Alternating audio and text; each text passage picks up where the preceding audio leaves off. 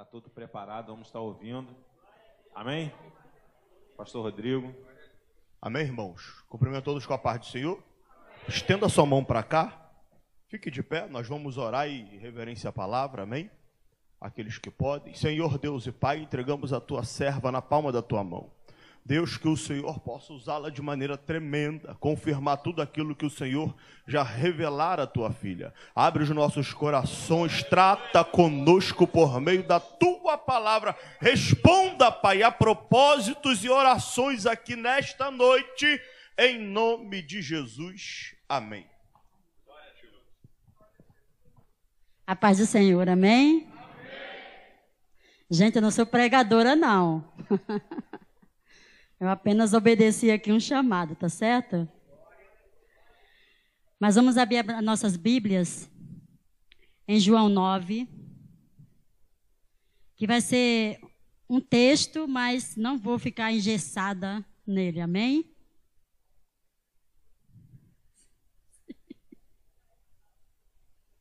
Amém?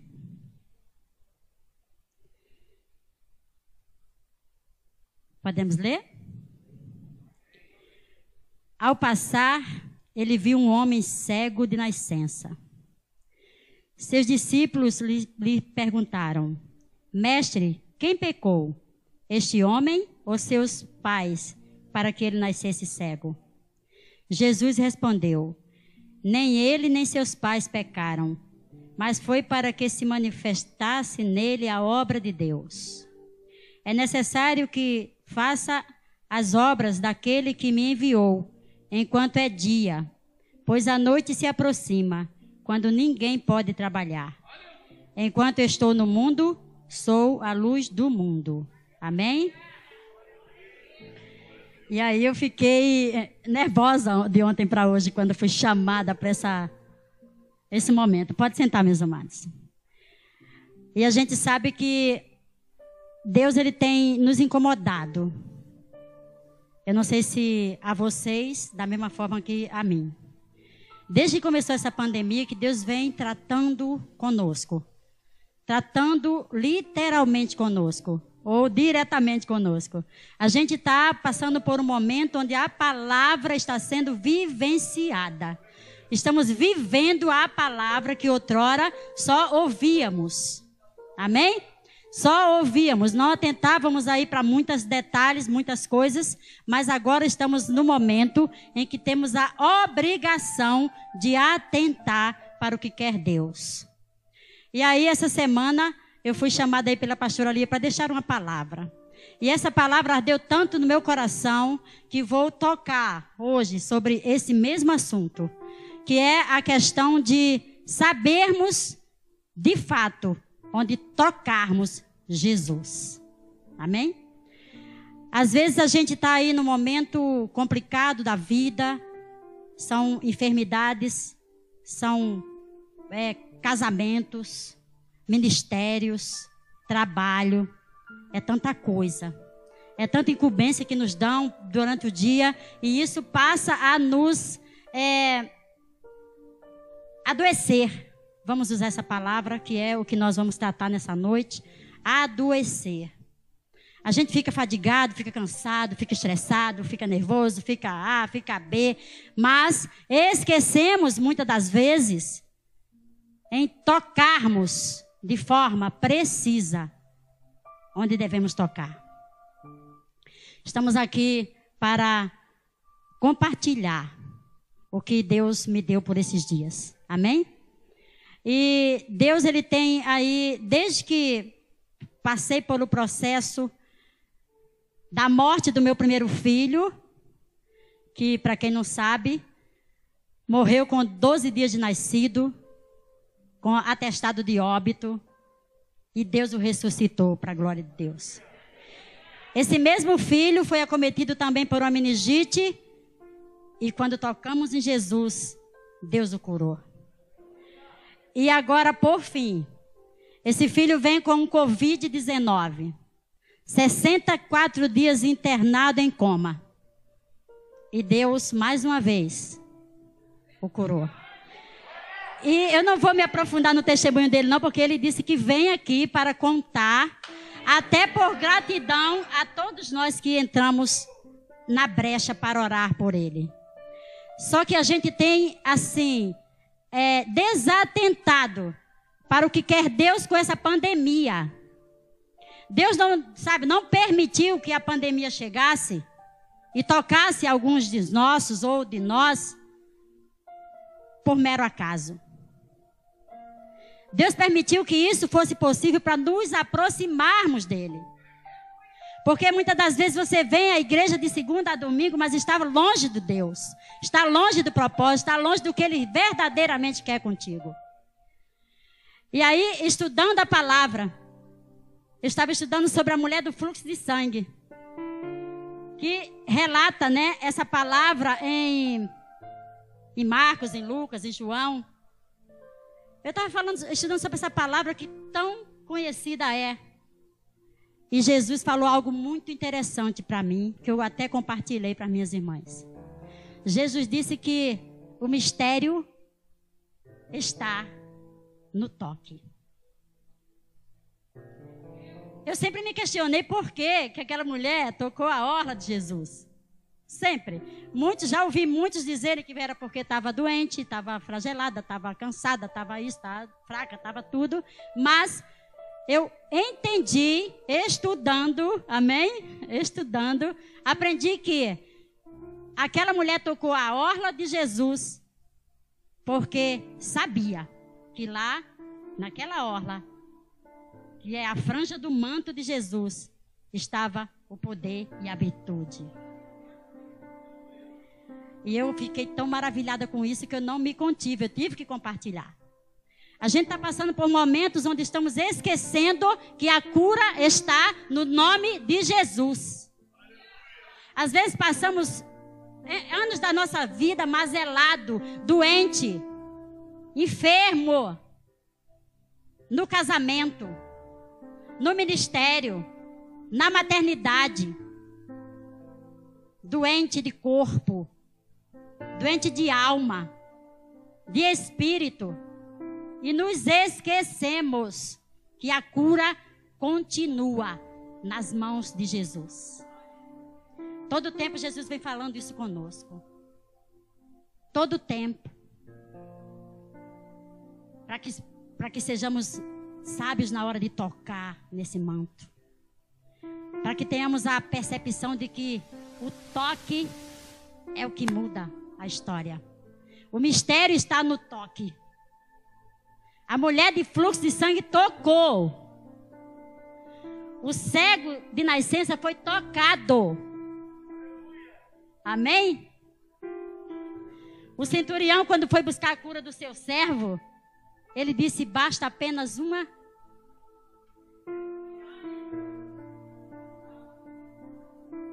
O que é que nos falta? O que é que estamos é, de que estamos carentes para que o milagre do Senhor aconteça. Estamos aí nos arrastando com enfermidades da alma por anos da vida. Eu conheço pessoas, já tratei de pessoas que permanecem doentes por anos da vida. Está na igreja, de manhã, de tarde, de noite, de domingo a domingo, e doente. De que forma tem tocado você no Senhor? Às vezes oramos, temos o hábito. Mas de que forma essa sua, essa sua oração tem tocado o Senhor? Às vezes, deixamos a cara feia nos afastar do Senhor. Às vezes, a palavra nos afasta do Senhor. Às vezes, o doente do meu lado me adoece e me afasta do Senhor. Só que prestam atenção numa coisa. Jesus ele cura primeiro na alma. Depois ele reflete o espírito para depois curar o teu corpo. Então não deixa que tua alma doente mate a quem está do teu lado. Não permita, porque é de você que será cobrada essa morte. E eu falo daquele que enfraquece. Eu falo daquele que desanima. Eu falo daquele que deixa Jesus para trás por causa de você que está doente. Quantas vezes? Eu já cheguei para ouvir pessoas que disseram, missionária, eu estou com a depressão quatro anos da minha vida e não cessa. Porque se vocês não sabem, a missionária não só trabalha na igreja. A missionária trabalha de madrugada, de manhã, de tarde, de noite, a todo tempo. E a gente escuta e a gente aconselha, a gente tenta. Mas sempre tem um que nos persegue, sempre tem um que nos quer matar, sempre tem um que quer dizer para, sabe, para você, ah, você. Só que olha, quem nos chamou foi Jesus. O poder está sobre as mãos dele. E não vai ser uma cara feia, não vai ser uma palavra má proferida, não vai ser nada que vá me tirar dessa consciência. Eu já tive numa, numa igreja que o fogo pegava, rodava, cantava, pulava, gritava mas sem Jesus. Porque uma vez eu estava como está aquela irmã lá na portaria. Eu era missionária, mas também servia na portaria. E aí Jesus falou assim, olha, na hora daquele desespero todo, Jesus falou assim, olha, fala para ela que a cura está no meu nome. Então não se emocione. Creia. Às vezes a gente está passando por vales, por desertos, tenebrosos desertos, e você está descrente. Eu passei agora por esse processo que eu não quero que mãe nenhuma na terra passe. Eu não quero que nenhum irmão meu passe pelo que eu passei. 64 dias e só tinha notícia uma vez por dia. E quando o médico passava da hora daquela notícia, eu pensei que já tinha morrido. Mas olha, quando eu recebi essa notícia, teu filho não vai voltar, foi entubado. A primeira instância, Satanás tentou botar desespero no meu coração. E aí eu comecei a chorar. Só que eu lembrei de um propósito que eu havia feito. Quando ele morreu, eu disse: Senhor, ele é seu. Faça dele o que o Senhor quiser. E ele desse tamanzinho. Deu um grito de homem para ressuscitar. Hoje ele é levita e ele vem aqui nessa igreja. Quando ele tava, quando eu recebi esse veredito, eu fui para a janela da minha casa que dá para uma montanha lá no Grajaú, e eu disse: "Senhor, eu não vou me desesperar. Tu lembra que eu te dei ele? Então ele é seu. Faça dele o que o Senhor quiser. E quando eu falei isso, a minha casa foi tomada de uma presença tão grande. E o desespero que estava abalando a minha alma cessou numa paciência, numa tranquilidade. E eu liguei para minha nora e falei assim: meu filho não vai morrer. Acalma seu coração. E quando ela, eu falei isso, ela foi tomada na sala dela e ela disse que a noite toda, até seis da manhã, o Espírito Santo dançou com ela, falou, sabe, alegrou o coração dela. E por três processos de morte ele passou, por três tentativas. Só que numa dessas ele disse: Mãe, eu ouvi a senhora no hospital todos os dias, orando por mim. E eu olhei para a cara dele e falei: Meu filho, eu não fui no hospital. A gente não podia chegar lá. Ele disse: Não, mãe, eu vi a senhora lá. Eu ouvi a oração dos meus irmãos. É por isso que ele vem aqui para agradecer. Porque eu toquei na intercessão dessa igreja, crendo. Então o que nos falta é Saber onde toca em Jesus. Saber do lugar específico para tocar. Porque há milagres que ele toca. Há milagres que você toca. Há milagres que ele ordena. Mas acontece quando você é receptivo para obedecer. Então preste atenção, porque Deus está falando a todo tempo. Desde que começou essa pandemia, que Ele está trazendo a igreja para perto de si. Aí você pensa em desistir. Agora. No meio da guerra, você pensa em desistir. Você acha que está pouco para os teus irmãos? Deus te alistou como militante do céu. Tu não pode mais retroceder. Tu não pode mais falar, pastor Rodrigo, carrega a minha cruz, por favor. Tu tem que ajudar ele a carregar. Então para de querer voltar para trás, para de querer retroceder, para de querer desistir, para. Porque a gente não tem mais tempo, mas nem para ter tempo de querer parar. O tempo já cessou. Eu acredito que daqui a pouco chega Jesus. E se você está muito ligado no céu, você percebe a presença, você percebe a proximidade, você percebe que o inferno está perdendo. Então não queira ficar para trás. Em nome de Jesus, não queira ficar para trás. Eu tive uma visão do céu muito forte. Quando começou essa pandemia, essa guerra para o meu filho, né, para morrer ou não morrer o meu filho. Jesus mostrava a terra dividida numa faixa preta muito grande. E Jesus falava assim: Olha, o que é que eu faço com isso? E juntava as duas mãos assim, ó, dele, que eu entendi depois que é o controle dessa praga que está assolando a terra, sobre as mãos dele.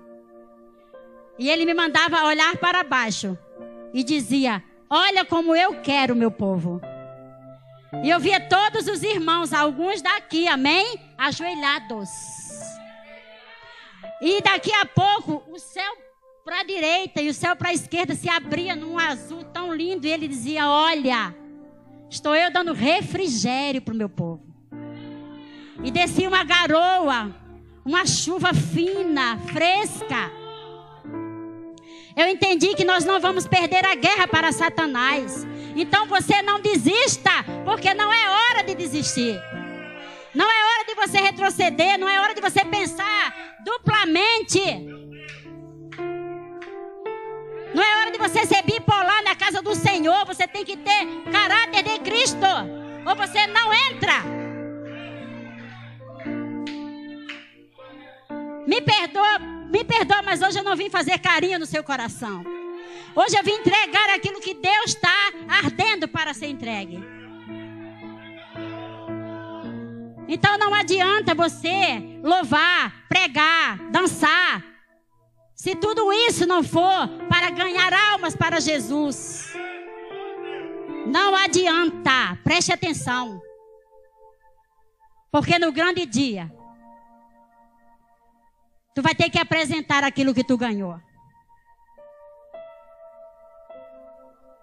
Eu ouvi nesse altar que pela árvore. Então não adianta. Eu fazer um monte de firulas e não apresentar o fruto para o Senhor. Não adianta um monte de alegorias e eu não apresentar. Preste atenção que nós estamos vivendo um momento onde a emoção não pode existir. Deus está chamando a gente para conserto, Deus está chamando a gente para salvação. Amém? Deus está chamando a gente para salvação. E se nós ficarmos ainda em cima de muro, e se nós ficarmos ainda brincando, e se nós ficarmos ainda indecisos, a gente vai ficar para trás. A gente vai chegar um momento que não vai ter mais tempo para, para dar um passo à frente. Você vê que muitas senhas já estão sendo chamadas. Muitos dos nossos já foram. Preste atenção. Às vezes você passa o seu dia a dia todinho fazendo nada. Às vezes você passa o seu dia todinho do lado de alguém que não fala nada. Às vezes você se perde por coisa tão pouca. Quero desistir por coisa tão pouca. Eu passei por provas tão tenebrosas e eu disse: Eu não largo Jesus. E não é para fazer, sei lá, sucesso diante de você, não. É porque eu decidi não largar Jesus. Eu acredito que eu não tenho essa certeza da minha, essa convicção da minha fé nele. Eu não tinha vencido as provas tenebrosas que venci. Eu sou uma mulher de muitos testemunhos, pesados testemunhos, fortes testemunhos. E tudo começou num coma da minha vida. Seis dias de coma para encontrar Jesus. Sabe por quê? Porque eu brincava. Eu falava, ah, Jesus. Ah, não. Eu não quero Jesus agora. Deixa para quando eu ficar mais velha. E sabe quando Jesus me pegou? Eu tinha 19 anos. E ele disse: Vou eu te tirar dessa. Mas pensa que é para você brincar por aí?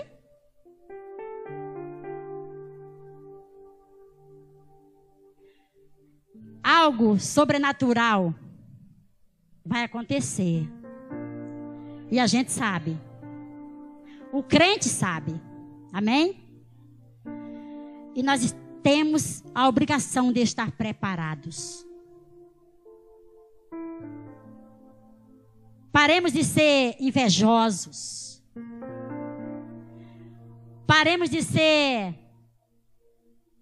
sensíveis ao ponto de qualquer coisinha. Paremos de ser criança. Não temos mais tempo.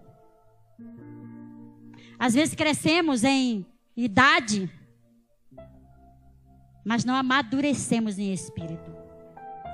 Ficamos velhos meninos, querendo brincar fora de hora, querendo largar a espada. Não percebeu ainda que está no meio de uma guerra. Tenebrosa guerra. E a gente descansa na guerra. Batalhando. Não se vence demônio brincando. Por isso eu digo que existem enfermidades da alma, do espírito e do corpo. Sabe por quê? Quando a alma adoece, por mágoa, por ressentimento, por qualquer zanguinha que seja, o teu espírito se abate. E quando isso acontece, teu corpo adoece. Aí vem o câncer, vem a depressão, vem, ah, sei lá, tanta chaga, tanta mal. Porque você, se, sabe, não se deu conta de que tua alma está doente. Existe um demônio chamado perseguidor. Eu vou ter o nome desse demônio, não sei porquê, mas ele persegue até derrubar. E quanto mais você tenta subir, mas ele quer te abater. Porque inveja, porque tem ciúme. Porque quer pular à frente. Mas aprendemos que com Deus existe uma regra. existe uma regra, ó, uma escadinha, é, é, vai na escadinha. Não fica com pressa. Se apresse agora em ganhar almas para Jesus. Se apresse agora em contar o teu testemunho de forma que o teu irmão ele sinta Jesus em você. Seja um testemunho. A gente está passando por momentos muito difíceis. Ontem eu recebi uma notícia do meu, de um parente meu lá de Caxias, que eu nem sabia da existência dele mais. E aí ele teve Covid agora, está dois meses e meio internado. Aí a mulher dele me manda fotos que eu quase desmaiei. Eu não tenho estrutura para ser enfermeira, tá, gente? Me perdoe. Mas ela mandou foto tão aberta que eu, quando eu, quase morri. Cortaram os pés dele. O cóccix dele, da altura disso aqui para baixo, uma ferida só, que dava a mão dela dentro. E eu falei, meu Deus, o que, que é isso? Dois meses e meio. Mas estava desviado da casa do Senhor. A mulher é mãe de santo. E sabe o que, é que aconteceu? Deus falou com ela na cozinha, vai na igreja. Ela disse que tomou um susto, porque não está acostumada a escutar vozes que ela desconheça. Ela disse, o quê? Vai na igreja hoje. E ela foi. Quando ela chegou na igreja, a cunhada dela tomou um susto, porque ela é mãe de santo, o que, é que ela está fazendo na igreja? E ela disse assim, eu vim na igreja. Ela fazia o quê? Ela não sei, uma voz me mandou vir. Ela disse que quando ela entrou, ela disse: Olha, voz, se, foi, se você é Deus que falou comigo, se o Senhor tirar o meu marido de lá, eu abandono tudo para te servir. Eu não saio daqui. E assim foi feito para a glória de Deus. Ele saiu do CTI, sem os pés, amém? Porque ele usou os pés para se desviar. Ele saiu sem os pés mas salvou ela. E tá lá. Ela só fala comigo agora, Pai do Senhor. Pai do Senhor, não queria nem me ouvir mais falar de Jesus, mas ela falava, Pai do Senhor. E ela disse: Eu não disse para você que quando eu ouvisse a voz dele, eu largaria tudo?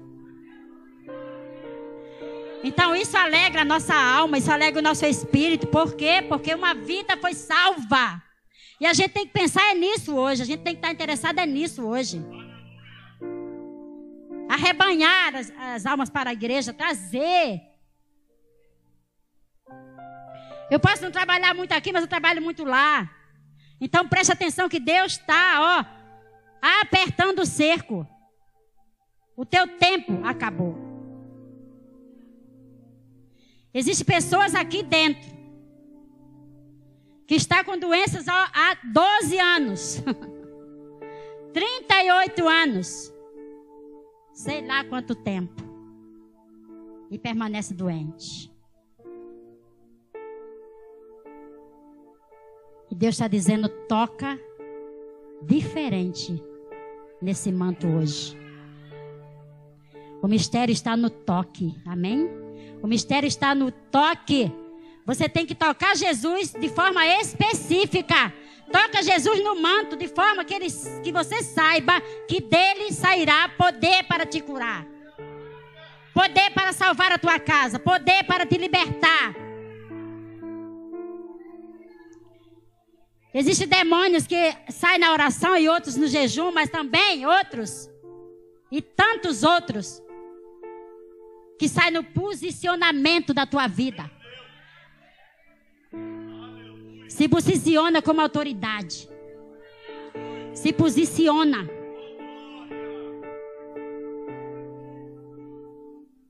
Deus me mandou fazer algo muito interessante. E se você não crer que foi Deus, amém, você não faz. Deus ele falou, olha, bota tua mão assim. Se você crer, se você está comigo, toca em Jesus. Toca nessa chave e segura ela. Traz ela para você. Coloca essa chave, ó, na fechadura dessa porta que te impede que te impede de tocar o teu milagre nessa noite. Coloca essa chave na fechadura. E no 3, você vai girar essa chave.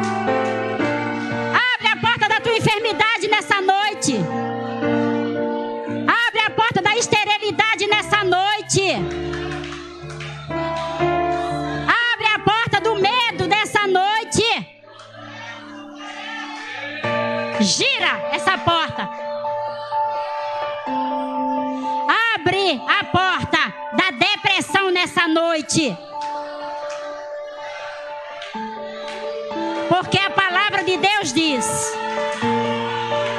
que quando você abre a porta, Jesus entra e muda todo o cenário.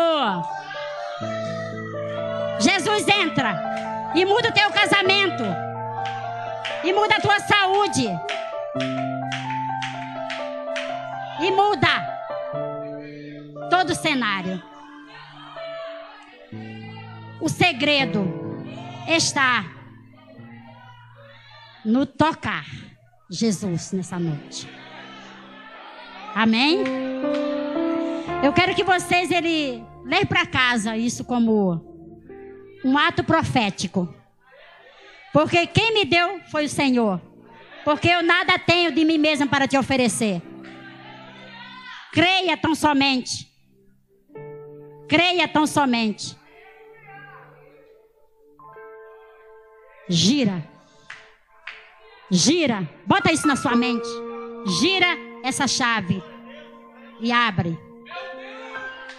Deixa Jesus entrar. Amém?